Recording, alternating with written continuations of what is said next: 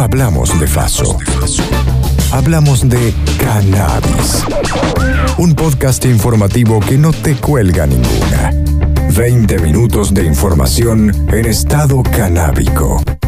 Desde ahora vas a escuchar No todo es humo. Cosmética canábica. El cannabis en cosmética generalmente lo podemos encontrar eh, de dos formas. Podríamos decir que hay dos ingredientes que monopolizan los productos que se etiquetan como productos de cannabis. Por un lado tenemos el más popular, me atrevería a decir, que es el aceite de cáñamo, el aceite de cannabis. Se obtiene del prensado en frío de las semillas de la planta del cáñamo, ¿vale? Del cannabis. Y por otro lado tenemos otro ingrediente mm, que está creciendo en popularidad y que puede generar ciertas confusiones, que es el cannabidiol. Tal como ya lo hicieron Canadá, la Unión Europea y Uruguay, a través de la ANMAT, nuestro país autorizó la comercialización de productos cosméticos y para la higiene personal a base de cannabidiol, más conocido como CBD. El CBD es muy valioso para la cosmética por sus propiedades nutritivas, relajantes y calmantes. Estos productos estarán habilitados siempre que el contenido de THC esté por debajo del 0,2% y se podrán inscribir dentro de la categoría de grado 2. Pero simplemente para que sepáis que es un cannabinoide, que es un compuesto químico que viene de la planta del cannabis. Y el CBD, a diferencia del THC, no tiene efectos psicoactivos, es decir, no te coloca y precisamente por eso está bien visto su uso y se utiliza en, en cosmética y de hecho tiene propiedades antioxidantes y es por eso por lo que se está empezando a introducir en muchas rutinas faciales. Entonces, lo que tienen en común el aceite de cáñamo y el cannabidiol. Por otra parte, la ANMAT determinó que toda publicidad relacionada con su comercialización deberá incluir la leyenda producto cosmético que contiene CBD, no apto para uso medicinal ni para su ingesta. Esta es una excelente noticia que permitirá regularizar la situación laboral de muchas personas que se dedican a la producción de cosméticos, sumando así más eslabones a la cadena productiva de la cannabis. Que el humo del choripán no tape el discurso. No todo es humo. Política. Ley de cannabis industrial. Continuamos en Televisión Pública Noticias. Antes de irnos, más información. La Comisión de Presupuesto y Hacienda de Diputados dio dictamen favorable al proyecto del gobierno para regular el cannabis eh, industrial, por lo que ya está listo para ser tratado en el recinto. Por otra parte, lo mismo sucedió con el proyecto de ley para la gestión ecológica de los envases. La Comisión de Agricultura y Ganadería de la Cámara de Diputados de la Nación dio un dictamen favorable para el proyecto del marco regulatorio para el desarrollo de la industria del cannabis medicinal y el cáñamo industrial, que ya tenía media sanción en el Senado, y reúne el apoyo de casi todos los bloques políticos. De seguir así, se podría convertir en ley en la próxima sesión de la Cámara Baja.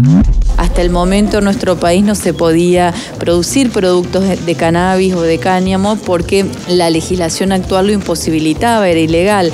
A partir de este marco regulatorio se creó una agencia que va a expedir las autorizaciones para que se pueda cultivar, que los privados puedan comercializar productos de cannabis y de cáñamo y que también se puede exportar. Esto significará generar muchos puestos de trabajo, pero además generar divisas para nuestro país en un momento que tanto lo necesitamos. El proyecto de ley de cannabis industrial promueve mecanismos de autorizaciones para los productores y comercializadores, estrategias de seguridad y trazabilidad y promueve la inversión pública y privada de toda la cadena de cannabis medicinal. De este modo, se complementa con la Ley 27350 que autoriza el uso terapéutico y paliativo del cannabis a través de la creación de la agencia Aricame. Por otro lado, las organizaciones del activismo canábico difundieron un comunicado con su pronunciamiento al respecto. En el comunicado celebran la decisión política de iniciar el desarrollo industrial del cannabis, al asumirlo como una ampliación de derechos. Sin embargo, afirman que es necesario avanzar con la regulación de la planta para todos sus usos e incluir en la cadena productiva a los y las cultivadoras, que desde hace décadas vienen sosteniendo el cultivo de la planta, conservando genéticas importantes para la terapéutica y dando solución a las personas cuando el Estado no lo hace. No todo es humo. Mirada científica. Te cuento por qué digo que el cannabis salió del closet social en los últimos cinco años. Porque pasamos de que salieran los principales diarios en la sección de policiales al suplemento de salud. Pasamos de plantas camufladas en balcones y jardines a una expo cannabis en plena rural de Buenos Aires, en la que una inmensa mayoría de los visitantes de los stands de salud no eran fumetas, eran personas mayores de 60 años interesadas en conocer sus efectos como un posible tratamiento a sus afecciones. Los nuevos avances en la ciencia del cannabis posibilitan que el día de hoy se abra paso hacia la producción industrial y medicinal en nuestro país. A quien escuchamos es Victoria Mendizábal, bióloga y divulgadora científica y nos cuenta los cambios de paradigma que se dieron para llegar a tener la realidad actual.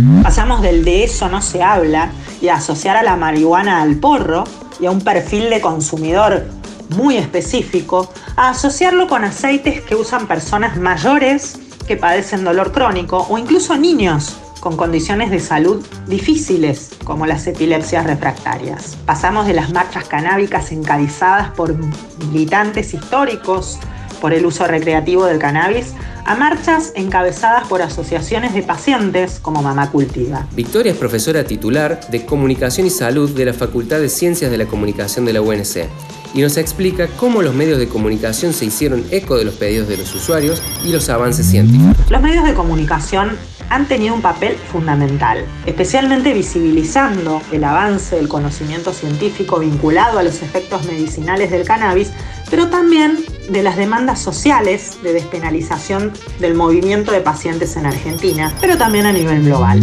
Finalmente, Victoria nos pone al tanto de las decisiones políticas respecto a la ley de cannabis industrial y los beneficios que nos traerá como argentinos. Estamos asistiendo a una nueva transformación a partir de empezar a pensar al cannabis y sus derivados como posible, una posible medicina, pero también con un potencial para el desarrollo económico. Un claro ejemplo de esto es que la Comisión de Agricultura y Ganadería de la Cámara de Diputados acaba de firmar en estos días un dictamen favorable para el proyecto del gobierno que permitirá la producción industrial de la planta de cannabis ya fue aprobado en el Senado, podría ser ley la próxima semana, la próxima sesión.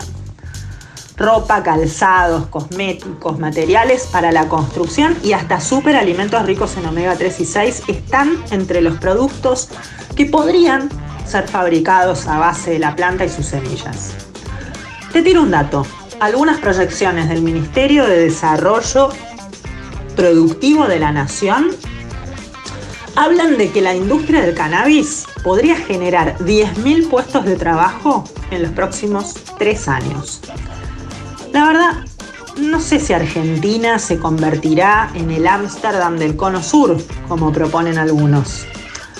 Ahora, de lo que sí estoy segura es de que este proceso que se inició en los 90 a partir del avance en la comprensión de la ciencia del cannabis es hoy imparable. Fuma tranquilo. Nosotros te actualizamos el minuto a minuto. No todo es humo. Cannabis al volante en Canadá. Los procesos de legalización del cannabis recreativo siempre tuvieron como argumento en contra que tales políticas podrían aumentar los daños relacionados con accidentes de tránsito, especialmente entre los jóvenes. Recientemente se publicó en la revista científica Drug and Alcohol Dependence los resultados de una investigación canadiense que buscaba relacionar la legalización del cannabis con los accidentes de tránsito. Pero después de recabar información durante cuatro años de los siniestros viales en dos estados del país, no pudieron encontrar ninguna evidencia que respalde esa hipótesis. El estudio concluye que la implementación de la ley del cannabis en Canadá no se asoció a mayores accidentes de tránsito en los estados de Ontario y Alberta entre los conductores jóvenes. Los investigadores creen que este resultado se debe a los efectos disuasorios de las severas sanciones que se aplican por conducir bajo los efectos del cannabis o el alcohol, y demuestra que la legalización de la marihuana con fines médicos y recreativos no está asociada ni con una reducción ni con un aumento en daños en accidentes. No todo es humo. Turismo canábico en Uruguay. La idea es abrir las fronteras y analizan vender marihuana a turistas. Son 3.5 millones de personas, clientes potenciales que puede llegar a tener Uruguay. Sabemos que muchos argentinos y muchos brasileños van a veranear o van de viaje, vacaciones o hasta trabajan en el país vecino. El gobierno uruguayo trabaja desde hace unos meses en habilitar la venta de marihuana legal a los extranjeros que llegan al país, en principio en las farmacias. La actual regulación del mercado de cannabis no habilita la venta a turistas, los cuales deben conseguir su cannabis recreativo a través del mercado ilegal. Esta iniciativa busca entonces evitar la situación de clandestinidad para las personas extranjeras. Me parece que el gobierno en esto tiene no puede ser tímido, eh, tiene que ir lo máximo adelante, tiene el apoyo de la oposición, quizás no tenga el apoyo de parte de, la coalición, pero me parece que este, se puede perfectamente eliminar el decreto, permitir el expendio este, de cannabis psicoactivo más allá de las farmacias, ahí sí se requiere ley, pero también se puede crear una licencia especial de cannabis no psicoactivo. Hay mucha gente que está consumiendo CBD, esto es THC, digamos, cannabis con menos de 1%. Perfectamente eso se podría hacer eh, en tiendas eh, no, no farmacias. Para habilitar el acceso a los turistas, se debe modificar el decreto reglamentario de la ley vigente, que establece tener ciudadanía uruguaya legal o natural, o poder acreditar la residencia permanente en el país. ¿Qué sentido filosófico tiene el hecho de que un uruguayo, por estar en su territorio, pueda consumir, pero un ciudadano extranjero de otro país en nuestro territorio no pueda consumir? ¿Cuál es el argumento? No me queda claro. Es una discusión para dar. Eh, yo estoy de acuerdo eh, con que lo hagan, creo que es un tema de, sinceramiento, eh, como decía Valentina, es algo que pasa y lo que termina quedando como opción cuando en estos casos, si, si no tienen un camino legal, es, adquirir y garantizar el consumo mediante medios que, no son legales. Y, mm, y lo otro que no tiene que ver con el tema, pero, pero sí creo que es una buena oportunidad, como decía Nico, para que venga también en, la discusión en el paquete el tema de, la, de eliminar el registro. No todo es humo. Marruecos regula la cannabis medicinal. La ley solo permite el uso legal para fines terapéuticos y también médicos, pero nunca para su uso recreativo. Según han adelantado algunos medios, el texto, que consta de 24 páginas, recoge también la creación de una agencia que se va a encargar de comprar las plantas a las cooperativas del RIF en el norte de Marruecos y donde más hectáreas de cultivo hay. Esta agencia también velará para que el cannabis solo se use con fines industriales o médicos. El Parlamento marroquí aprobó recientemente el proyecto de ley que regula por primera vez los usos terapéuticos e industriales de la planta del cannabis, aunque sigue siendo castigado los usos recreativos. Uno de los puntos interesantes de la ley es que permite la conformación de cooperativas de cultivadores y productores, quienes históricamente han sostenido el cultivo de cannabis en la región. Pedimos que se instalen cooperativas de producción de cannabis en nuestra región, para que los jóvenes, la población local, puedan trabajar para el mercado internacional en regiones históricas de cultivo de cannabis como Beni Ketama y Beni Si la legalización nos beneficia desde el punto de vista del precio de venta, será algo positivo para nosotros. Pero si el precio que ofrecen no es bueno, todos saldremos perdiendo, dice otro cultivador. Se estima que estos cultivos mantienen a entre 80.000 y 120.000 familias. Marruecos es el mayor productor mundial de hachís con alrededor de 700 toneladas anuales. El país, cuna del hachís, apuesta por Europa como mercado principal de este producto, concretamente España, Países Bajos, Reino Unido y Alemania, con unas previsiones de 25 mil millones de dólares para el 2028. Finalmente, la Asociación Consultiva Marroquí sobre el uso del cannabis ha firmado acuerdos con una universidad y empresarios para avanzar en el conocimiento de la planta y mejorar a su vez la implementación de la producción medicinal e industrial en el país. Estamos en Instagram y Spotify. Dale un like, dale una escuchada, porque no todo es humo. Ahora, en No todo es humo, un invitado se relaja y te cuenta una experiencia con el cannabis. Mi experiencia con el cannabis ha fluctuado a lo largo del tiempo. He tenido épocas en las que yo mayor uso y, consumo de la sustancia y épocas como las actuales en las que prácticamente ni nos relacionamos. Pero lo que creo fundamentalmente es que hay que desterrar el mito de que es una puerta de entrada a otras drogas, como se suele decir. Por empezar, porque no creo que es una droga en sí mismo el cannabis eh, sí es una sustancia que como todas, en algunos casos combina mejor o peor con cada una. Em, en términos espinocianos podríamos decir, eh, aumenta o reduce tu potencia cierta sustancia. Por lo cual hay épocas, y esto no es algo estable, no es algo que, que, sea así para siempre, sino que hay épocas en las que yo he sentido que me mejoraba, me sumaba, me potenciaba, me ayudaba a disfrutar de otras cosas eh, en otros estados y épocas en las que sentía que al, contrario restaba muchísimo, que el, apostaba y le ponía unas fichas y en realidad me terminaba decepcionando, me terminaba comiendo un mal viaje o pasando un mal momento, por lo cual decidí apartarme y bueno, y, dejar de consumir o, o no hacerlo con tanta frecuencia durante ese tiempo o no hacerlo con tanta frecuencia o en determinados contextos. De lo que sí estoy segura es que consumir cannabis no es una personalidad y me parece que es algo que puede sumar a otras experiencias, puede potenciarlas, como decía anteriormente, pero de ninguna manera tiene que ser el fin y el sentido de tu vida tiene que pasar por ahí. O sea, haces mil cosas más allá de, fumar o no marihuana o consumirla de la forma que sea.